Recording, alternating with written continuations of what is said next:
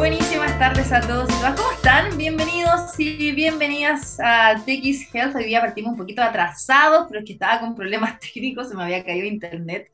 Acá llueve un poco y vuelven los problemas. Y bueno, hoy día llovió, así que rico acá en Santiago. Saludos a toda la gente que nos está escuchando, viendo en más de 30 países de habla hispana, donde hoy día vamos a estar conversando de salud.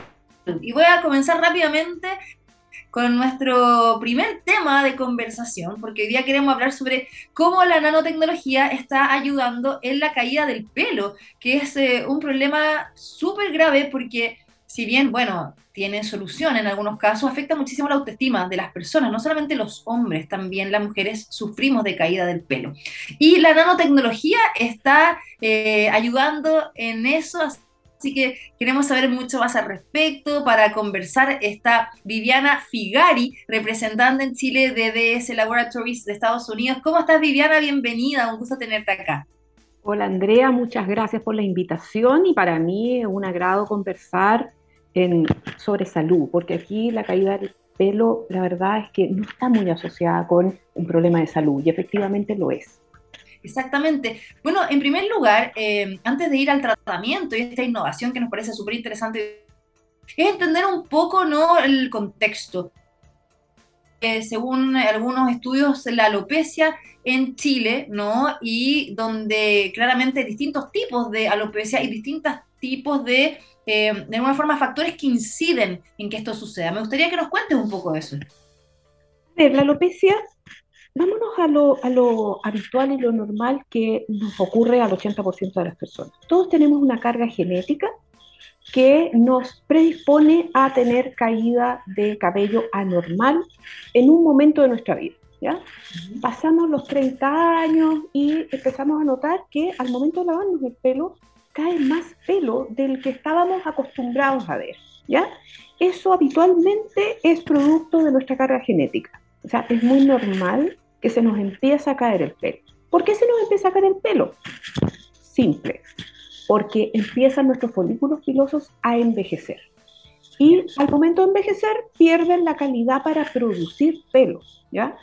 Eh, es absolutamente frecuente y muy frecuente en las mujeres, pero los patrones de perder el pelo son distintos los hombres y las mujeres. Los hombres suelen perderlo en el frontal y acá, en la corona. En cambio, las mujeres lo perdemos en forma completamente de la cabeza y es muy habitual que vemos a las señoras que se les ve como el pelito, la cabeza transparente. Bueno, eso es una alopecia, ¿ya?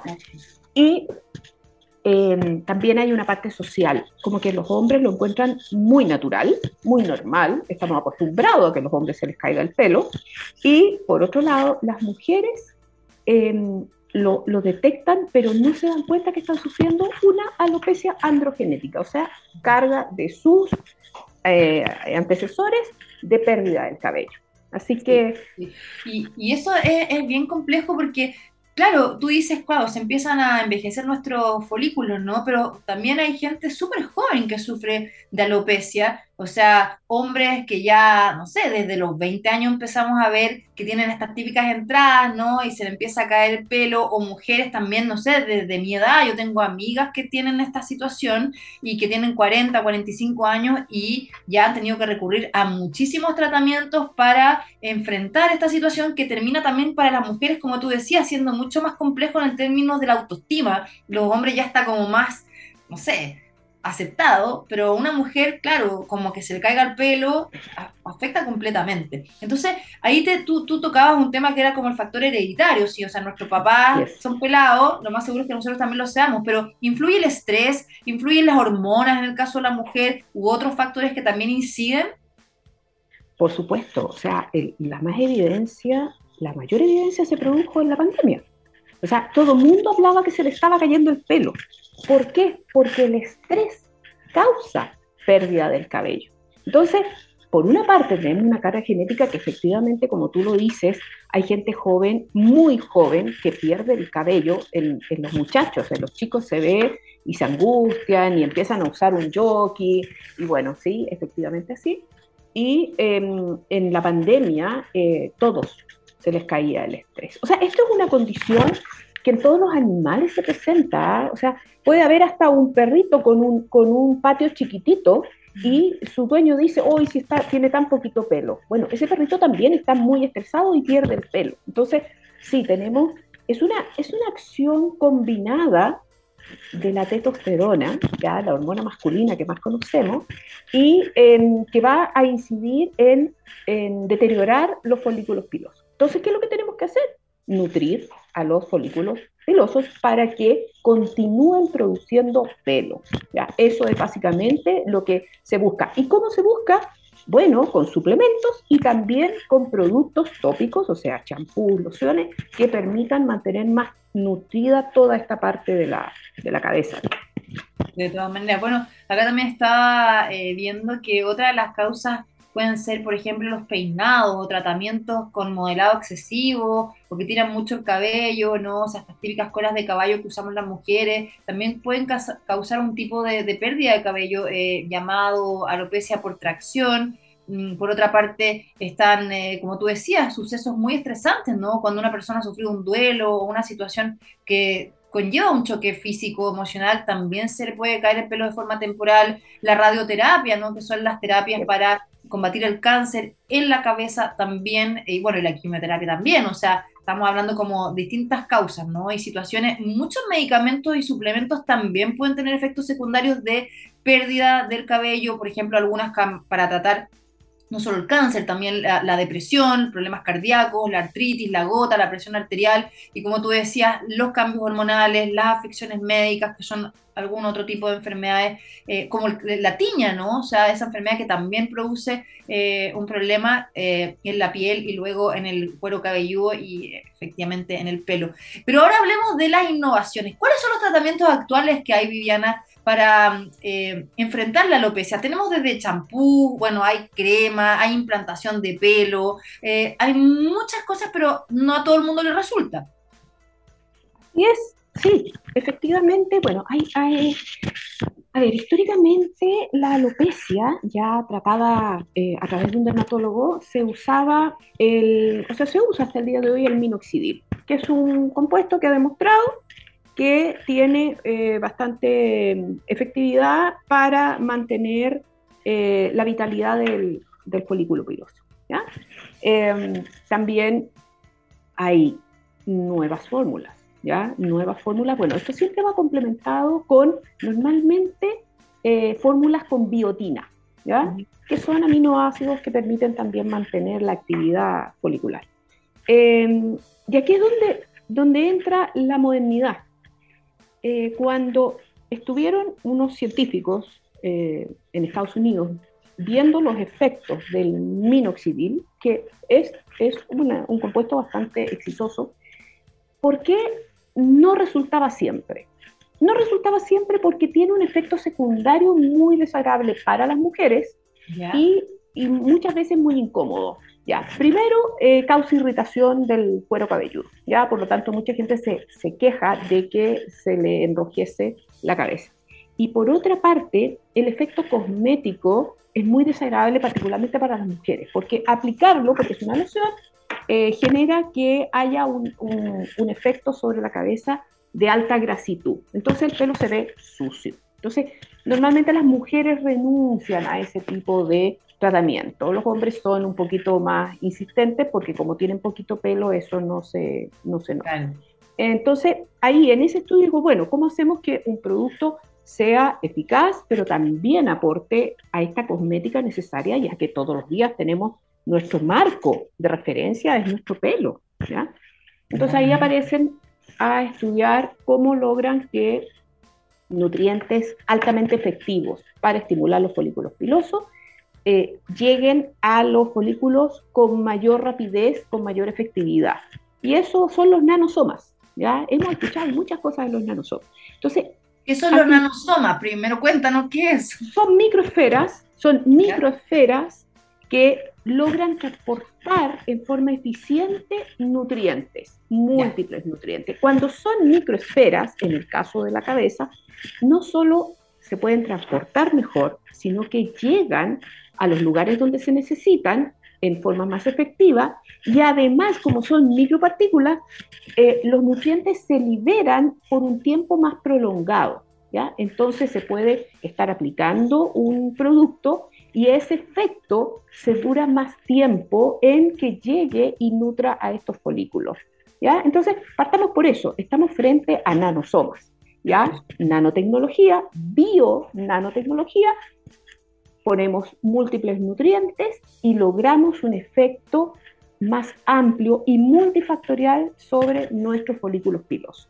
Y con eso, bueno, los pelos nacen, eh, digamos, nacen y mueren en forma natural. O sea, también tenemos una proporción de pelo que naturalmente se puede caer. Obvio, o sea, cuando, uno se peina, o sea, yo siempre pienso, como, yo cuando me peino, tengo el pelo súper delgado, me peino y, y, mi hijo también que siempre me tira el pelo, o sea, se me ven caer, no sé, cientos de pelo al día y digo, ¿cómo no estoy pelada? Pero al final el pelo se va regenerando, como te dices, va creciendo y muchas veces se corta y no siempre sale ¿no? desde la raíz, que eso es lo, lo importante. Y, y, como tú decías, este tipo de nanotecnología que se está aplicando ahora eh, es novedosa te, comento porque, claro, eh, viendo algunos otros tipos de tratamiento, como tú mencionabas, medicamentos que a veces tienen efectos secundarios, cremas, ¿no? También está esto de la eh, tricoscopía digital, que es una técnica que permite observar las características del pelo y también de la piel, ¿no? En el cuero cabelludo, eh, y, y ver, por supuesto,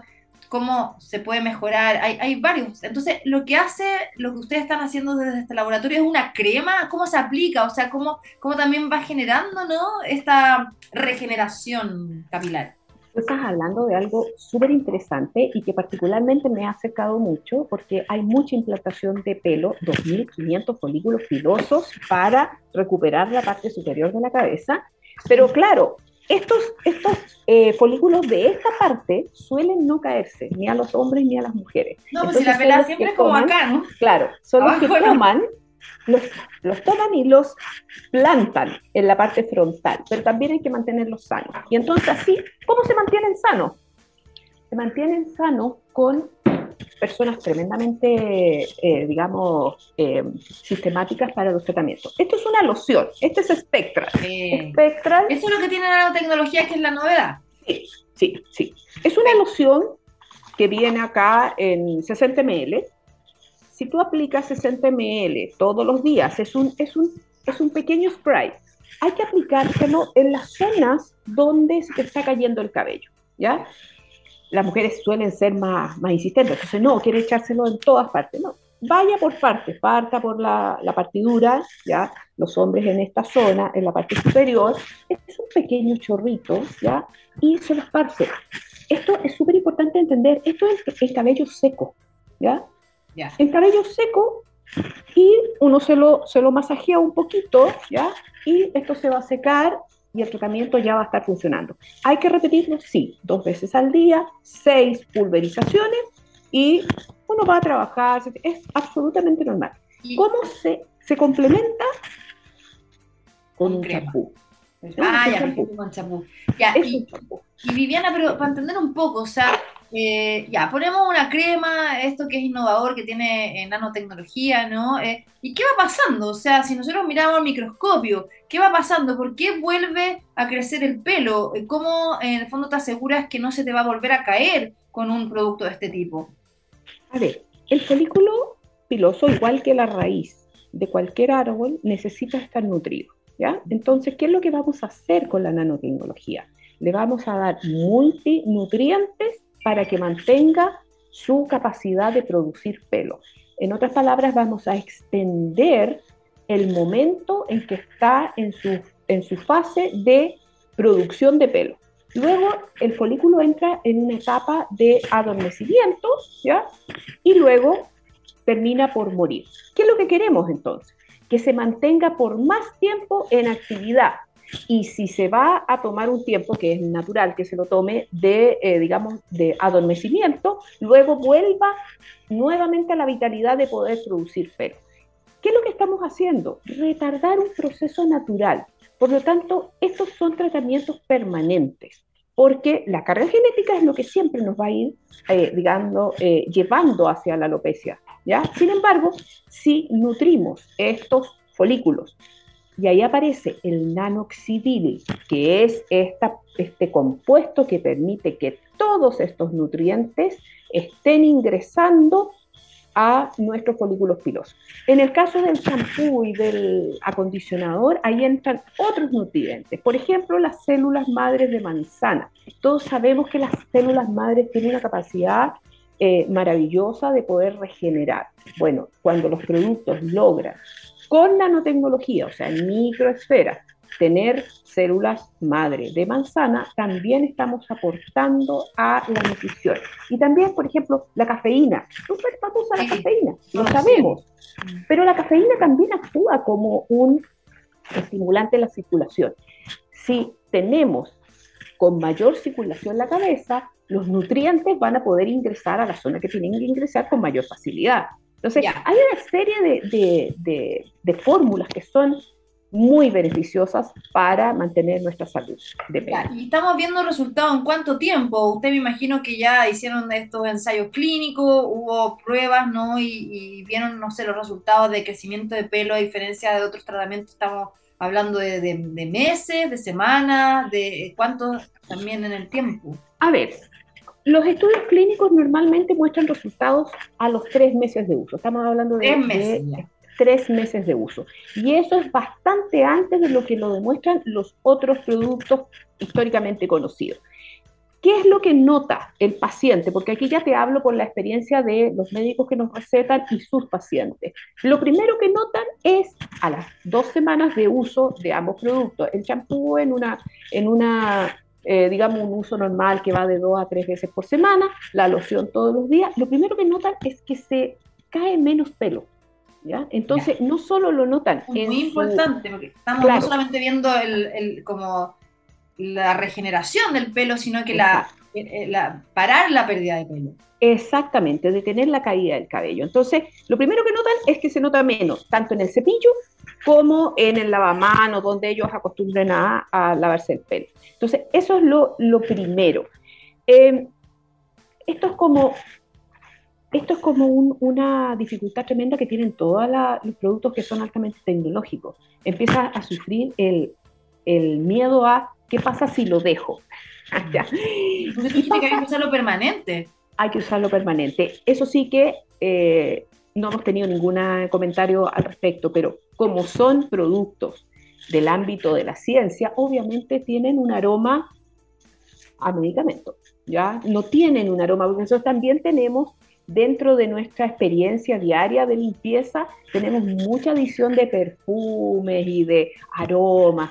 No, aquí no, aquí estamos en ciencia. Por lo tanto, primero, estos productos no tienen aroma y este tiene un suave aroma a mentol. Entonces, ¿Y no, no tiene efectos secundarios del uso prolongado un producto así? no tenemos ninguna, ninguna queja, ninguna evidencia, tampoco internacionalmente, de algún efecto secundario. Ya. Son bastante... han usado hace cuánto tiempo que están en mercado? Las marcas de, eh, de ese tiene aproximadamente ocho años en el mercado. O sea, y pero lo de la nanotecnología es nuevo, ¿no? Eh, nuevo en este ámbito de uso, pero la nanotecnología, o sea, de hecho, el computador que te estoy hablando tiene nanotecnología. No, no, si la nanotecnología no te hablando de nanotecnología, estoy hablando de esto. Sí, en, en dermocosmética eh, hay, algunos, hay algunos productos que ya la están usando. Hay que tener mucho cuidado qué tipo de nutrientes se ponen en, nanotecnología, porque por supuesto no todos los nutrientes es conveniente que vayan a penetrar la, la barrera dérmica, ¿ya? Pero sí, acá en estos productos son absolutamente revolucionarios y, y ¿sabes lo que más satisfacción da? Que los, eh, nosotros tenemos varios canales de venta, pero el paciente vuelve y el paciente eh, nos escribe para decirnos, oh, se me, va se me está por terminar, eh, me siento tan orgulloso de cómo estoy. Y por otra parte estamos apoyando lo que te decía, la, el, digamos, las operaciones que están ocurriendo de implante de pelo, hay gente que perdió el pelo a los 20 años y que ahora se está viendo con más pelo y además está nutriendo su folículo, esas personas también están muy contentos porque ya pasaron por el, por el estrés de estar sometidos nueve horas a implante uno por uno y ahora ellos sienten que tener esta tecnología para mantener su cabello es lo más fácil y lo mejor que le tocó de todo el tratamiento. No, súper interesante, así que te quiero agradecer Viviana Figari, representante en Chile de DS Laboratories de Estados Unidos. Estamos eh, conociendo estos nuevos productos para tratar la caída del cabello con nanotecnología. Así que gracias Viviana por estar con nosotros. ¿Dónde puede encontrar la gente más información para terminar? A ver, yo, yo creo que la, la, forma más fácil de ver estos productos es en dslaboratories.es para que vean en español toda la, la, información, todos los respaldos clínicos. Nosotros también estamos en dslaboratories.cl, pero la verdad es que no la hemos actualizado mucho porque esto ha ido avanzando así a diario con muchos otros productos. En Chile todavía no tenemos todos los productos porque en Chile el ISP nos regula mucho y hay muchos nutrientes que permiten solo un límite y la verdad es que si no pasan a ser productos de muy, eh, o sea, de receta y más difíciles de adquirir. Y la verdad esto, es que... no se compra con receta. No, esto tiene libre venta, ustedes lo pueden encontrar en farmacias, al cobrar los tiene. Eh, bueno, la eh, Cruz Verde tiene Spectral, que es la loción, está en Mercado Libre a través de nosotros mismos y em, a través de nuestra página que es umbrella7.cl también. Entonces, no, es, es muy sencillo adquirirlo. Te mando un abrazo y gracias por estar hoy día con nosotros aquí en Health. Andrea, muchas gracias y los felicito por hablar temas de ciencias con dermatología y con belleza, porque esto también es autoestima, es psicología, esto es sentirnos más empoderados de que nos vemos bien. Así que, no, muchas, muchas gracias. Cuídate mucho, chao. Chao, chao, chao Andrea, chao. No, a la música y a la vuelta vamos a seguir hablando de dermatología. Vamos a conocer la campaña Tratando la psoriasis con la doctora Daniela Armijo a la vuelta de esta canción.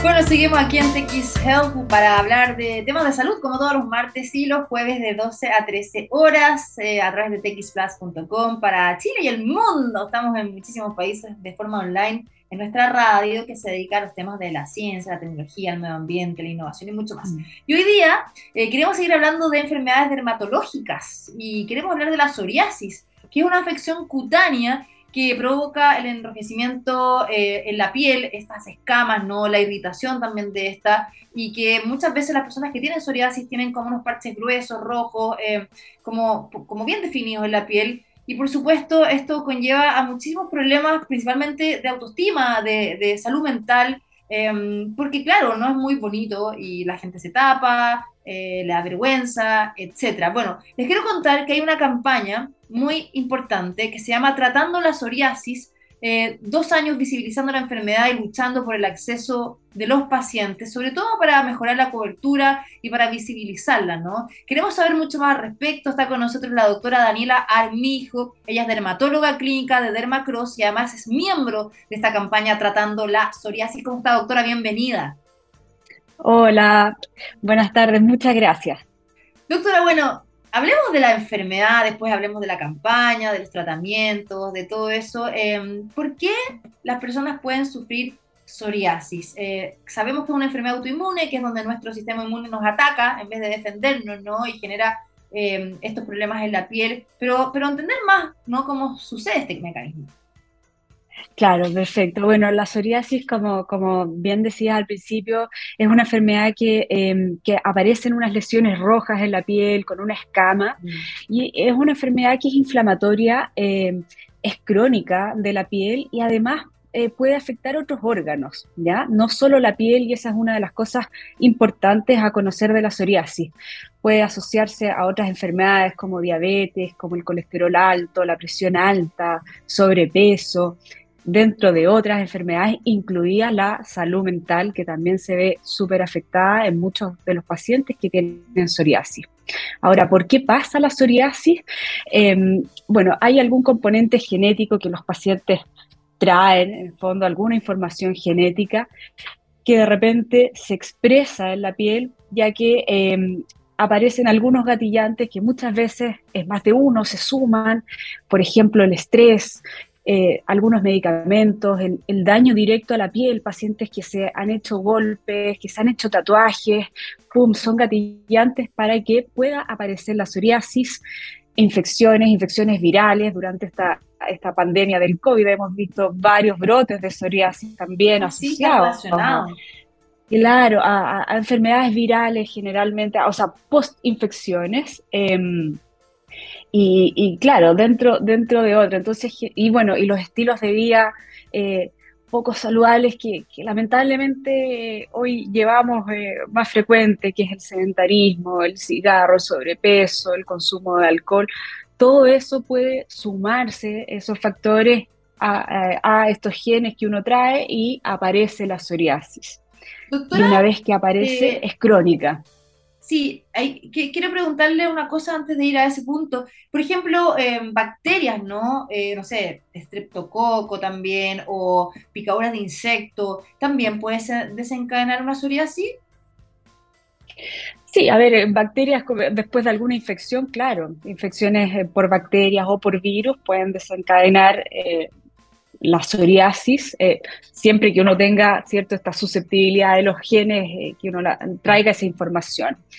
Eh, picaduras de insectos, no, no, no es algo como muy frecuente. Ahora, como dije antes, cualquier daño, cualquier inflamación que ocurra en la piel puede hacer que aparezca una placa en ese lugar, pero, pero no es, no es lo más habitual, pero podría suceder. Ya, y, ahí usted decía efectivamente que, es crónica, ¿Y, por qué? O sea, una persona que tiene psoriasis, ¿la va a tener siempre? ¿Solamente puede como disminuir los síntomas? ¿No, no tiene un tratamiento definitivo? La psoriasis, una vez que uno, la presenta, la verdad es que es una enfermedad que a uno lo acompaña toda la vida. Y hoy en día existen diferentes tratamientos, cada vez se han ido creando tratamientos más modernos, se ha hecho un gran avance tecnológico, sobre todo en el área de las terapias biológicas, pero claro, la verdad es que no hay un tratamiento que elimina la psoriasis para siempre, sino que lo que podemos lograr con los tratamientos que existen hoy en día es que eh, las lesiones de psoriasis se mantengan desaparecidas, eh, eh, se mantengan lo menos eh, molestas para el paciente, pero mientras el paciente se, está en tratamiento. O sea, es una enfermedad que está latente todo el rato. Sí.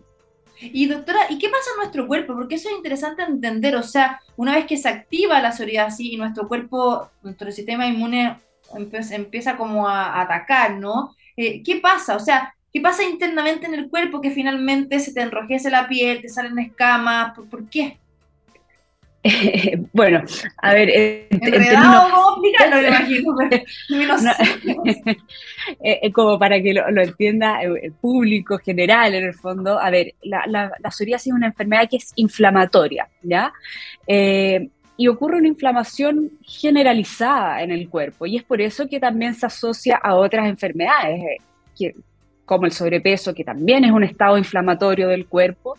Y esta, esta inflamación eh, se produce porque hay moléculas que, son las encargadas de producir la inflamación, moléculas bien específicas que, van ligadas un poco a este contexto de los genes que, que hablaba anteriormente, y son esas las moléculas que, hacen que las células del sistema inmune eh, hagan que en la piel eh, aparezcan estas lesiones de, de, psoriasis y, y la piel en el fondo, en vez de recambiarse cada 30 días más o menos, que es lo que ocurre en todos nosotros, tiene un crecimiento súper acelerado en las áreas donde están las placas y esta piel se recambia cada, cada cuatro días y es por eso que son estas lesiones gruesas con escama eh, y ahí están, es porque están localizadas en esas placas, en el fondo, estas células inflamatorias que están haciendo que la piel crezca de forma acelerada. Claro, es para entender cómo es el procedimiento que tiene nuestra piel, no, de regeneración. O sea, siempre nosotros estamos perdiendo células muertas que están en la piel, ¿no? Se caen eh, como usted dice, se van cambiando la, piel o, regenerando cada 30 días. Acá la gente que tiene psoriasis es muy rápida, por eso se van como acumulando estas células que son tan muertas, pues estas camas células muertas, ¿no? Le pregunto porque, claro, el vitiligo, que también es una enfermedad en la piel, que también es autoinmune, que hace que se, cambie el color, ¿no? Se decolore la piel, se, se pierda el pigmento, claro, hace que la piel cambie, ¿no? Y que blanca, acá lo que hace es que la piel salga escama. Entonces, por eso le preguntaba cómo los mecanismos son distintos, aunque ambas son enfermedades dermatológicas, con eh, sistema inmune alterado. Exacto, bueno, eh, efectivamente los mecanismos son, son distintos porque ahí hay una, una, sutileza un poco, un poco más, más, científica y claro, en el, en el vitiligo es autoinmune propiamente tal, hay anticuerpos, autoanticuerpos que atacan las células que producen el color. Acá en la psoriasis no es exactamente el mismo mecanismo, sino que son otras las células que, que son moléculas inflamatorias las que hacen que esto suceda. Pero claro, son mecanismos un poco, un poco distintos. Perfecto, doctora. ¿Y qué tratamiento hay? ¿No? O sea, siempre como famoso, como tienes que ir al solarium, tienes que tomar sol, ¿no? Eh, como que es la forma de tratarla principalmente y por qué, o sea, qué hace el sol o la vitamina D, no lo sé, eh, que puede ayudar a tratar eh, este problema dermatológico. A ver, hay, hay varios tratamientos, partiendo primero con el, con el tema de la luz, ya que lo, lo mencionaste. Eh, nosotros eh, eh, en dermatología usamos mucho la, luz, pero no específicamente la del solarium. En ningún caso esa es una luz que no, no, no es lo mismo. Nosotros lo que usamos es la fototerapia, que es radiación ultravioleta, pero es una radiación que está súper medida por tiempos bien controlados y, y los pacientes van y se entran a una cabina que tiene estas luces y, está unos minutos y, va, va, siendo bien chequeado. No es lo mismo que el solarium. ¿Y qué es lo que hace la luz y por qué a veces también los pacientes dicen que en el verano estoy un poquito más al aire libre, al sol y las placas me mejoran. Bueno, lo que pasa es que la luz ultravioleta eh, disminuye eh, la inflamación cutánea, hace que estas células del sistema inmune que están aceleradas, por así decirlo, eh, alterando aquí, produciendo inflamación, queden un poco más dormidas y de esa manera es que actúa la, luz ultravioleta disminuyendo esta inflamación cutánea. Es una terapia súper segura, la usamos en, niños y en embarazadas incluso y es bastante efectiva. Hay, distintos tipos y ahí el dermatólogo es el encargado de indicarla y, e ir siguiendo cuántas, más o menos cómo va el tratamiento. Ahora, ese es uno de los tratamientos. Generalmente eh, lo más utilizado y lo que probablemente han usado todos los pacientes con psoriasis son terapias aplicadas directo a la piel, ya que tienen corticoides, ácido salicílico, derivados de la vitamina D, que van todos enfocados en disminuir la inflamación, en disminuir este recambio acelerado de la piel, sacar la escama. Pero por otro lado, Ah, no, diga, sí, siga, siga. Es que fue la otra pregunta que me llamó la atención porque usted hablaba de los niños, entonces es importante saber de qué edad puedan aparecer, ¿no? Pero, pero termina con los tratamientos. Bueno, y ahí, ahí, volvemos a los niños, pero sí, de los tratamientos, claro, eh, y hay otros tratamientos que ya son, son reservados para la psoriasis cuando es más severa, cuando falla a responder a estas otras terapias que muchas veces utilizamos terapias a tomar, como el metotrexato, el acitretin, la ciclosporina, y está este otro gran grupo que mencioné al principio, que es donde se han hecho los grandes avances, que son las terapias biológicas, que son terapias eh, modernas que han pasado por varios periodos de, estudio antes de ser lanzadas al mercado. Son terapias que realmente han venido a revolucionar eh, el tratamiento de, la psoriasis, así como de otras enfermedades también, que, en que está implicado el sistema inmune. Eh, y esas son las terapias que, que, la verdad es que requieren pacientes que tienen ya psoriasis grave, que deben ser alrededor del 20% de los pacientes. Ya, y, ahí, y, ahí, el tema de, de, ¿cómo se llama? Una psoriasis, ¿no? que pueda conllevarte a una enfermedad peor y pueda desencadenar la muerte, o sea, eh, ¿se puede controlar? Eh, difícil pregunta, pero a ver, eh, no, pero, pero sí se, a ver, pacientes con psoriasis, como, como hablaba yo antes, tienen un contexto inflamatorio de base. Entonces, sí, tienen más riesgo de sufrir otras enfermedades que podrían eventualmente tener un mal desenlace, o sea, problemas cardio...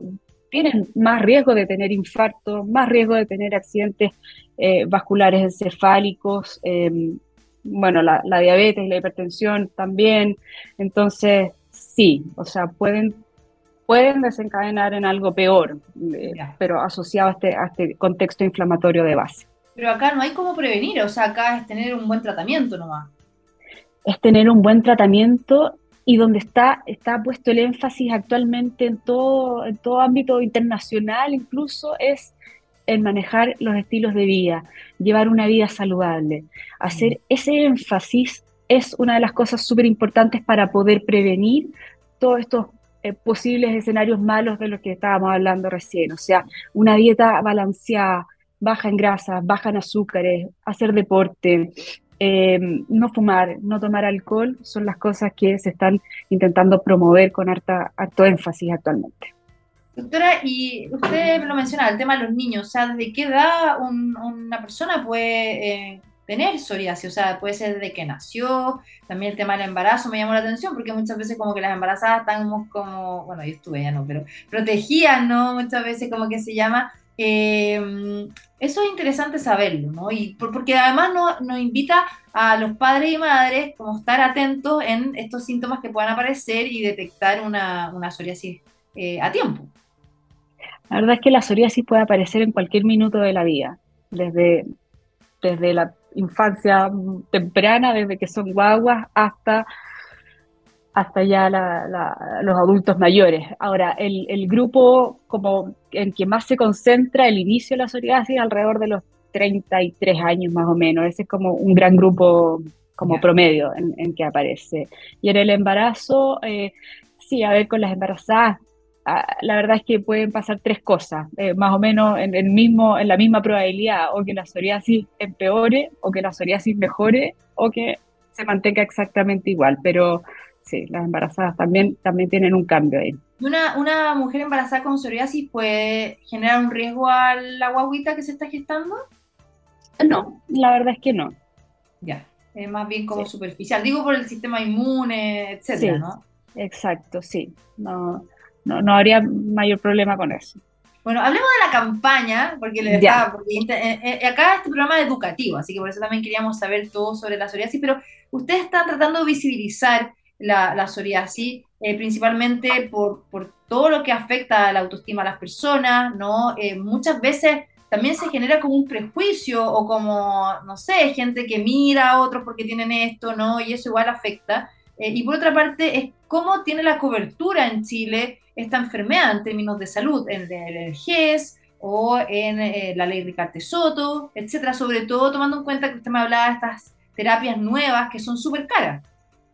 Exacto, bueno, eh, la campaña se, se, lanzó hace dos años con el objetivo de visibilizar esta enfermedad, de dar, a, de dar a conocer más información, tanto para pacientes como sus familiares, em, y, y, poner un poco más el tema más en, eh, fondo sobre la mesa em, en relación a la cobertura de las terapias biológicas. Em, a ver, la campaña ya ha sumado más de 12.000 seguidores, estamos en, Instagram, eh, en Facebook, en, que se llama Tratando la Psoriasis, y lanzamos una página web también en que se puede buscar www.lasoriasis.cl y lanzamos un libro que hemos repartido ya varios ejemplares de forma gratuita a todos los pacientes que se han inscrito a través de la página web, em, mostrando información.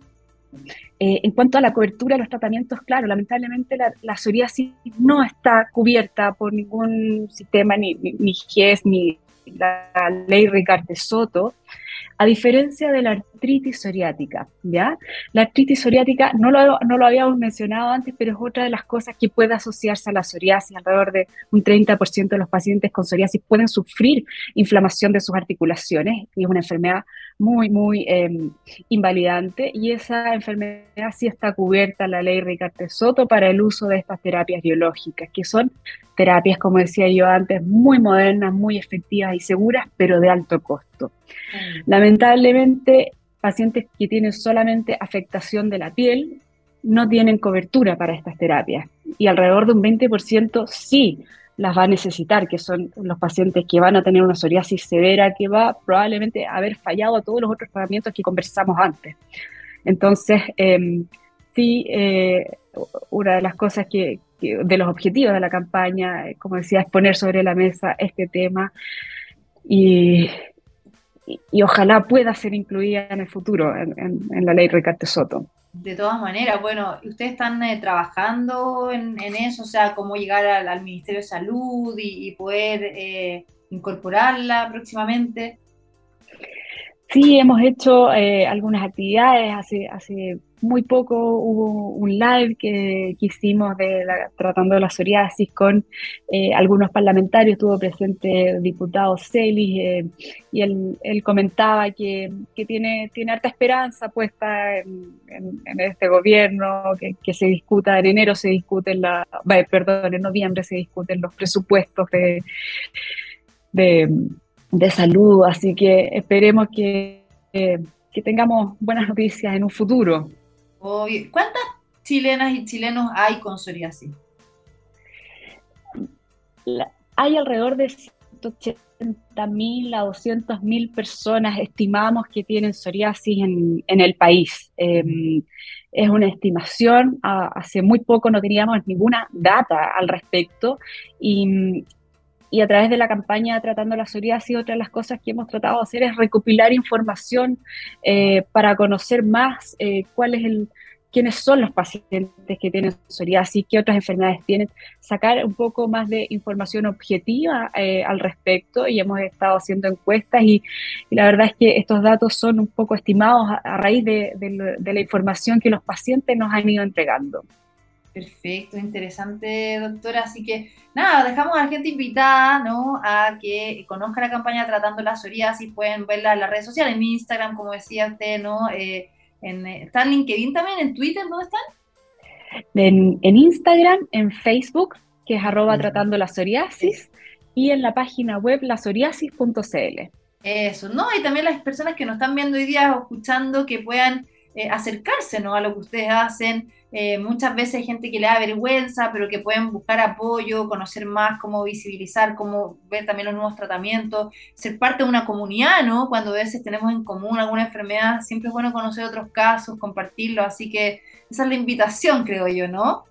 De todas maneras, esta, esta, esa es la, el objetivo de esta campaña, generar comunidad, visibilizar, eh, y que no los pacientes no se sientan tan estigmatizados. Así que es una, una gran campaña que lanzó la doctora Claudia de la Cruz de Clínica Dermacruz y en la que hemos estado trabajando eh, varios en conjunto. No, y yo creo que también el llamado es que a la gente sea más amorosa con los otros, ¿no? O sea, no generar prejuicios, no mirar en menos, oh, mira, esa persona. O sea, yo creo que todos tenemos nuestros dolores y tenemos que respetarlos. Así que yo creo que también la invitación es a ser un poco más tolerante ¿no? y, y empático. Así que le quiero agradecer a la, doctora Daniela Armijo, dermatóloga de la clínica Dermacross y también miembro de esta campaña tratando la psoriasis. Muchas gracias, doctora, por estar con nosotros hoy día. Muchas gracias por la invitación. Chao. Ah, cuídese.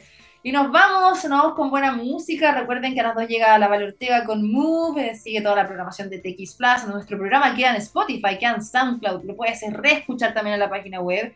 Y este, este, no, este, este otro martes. Nos vemos y que se pasa volando el tiempo. Ya se nos acaba la semana.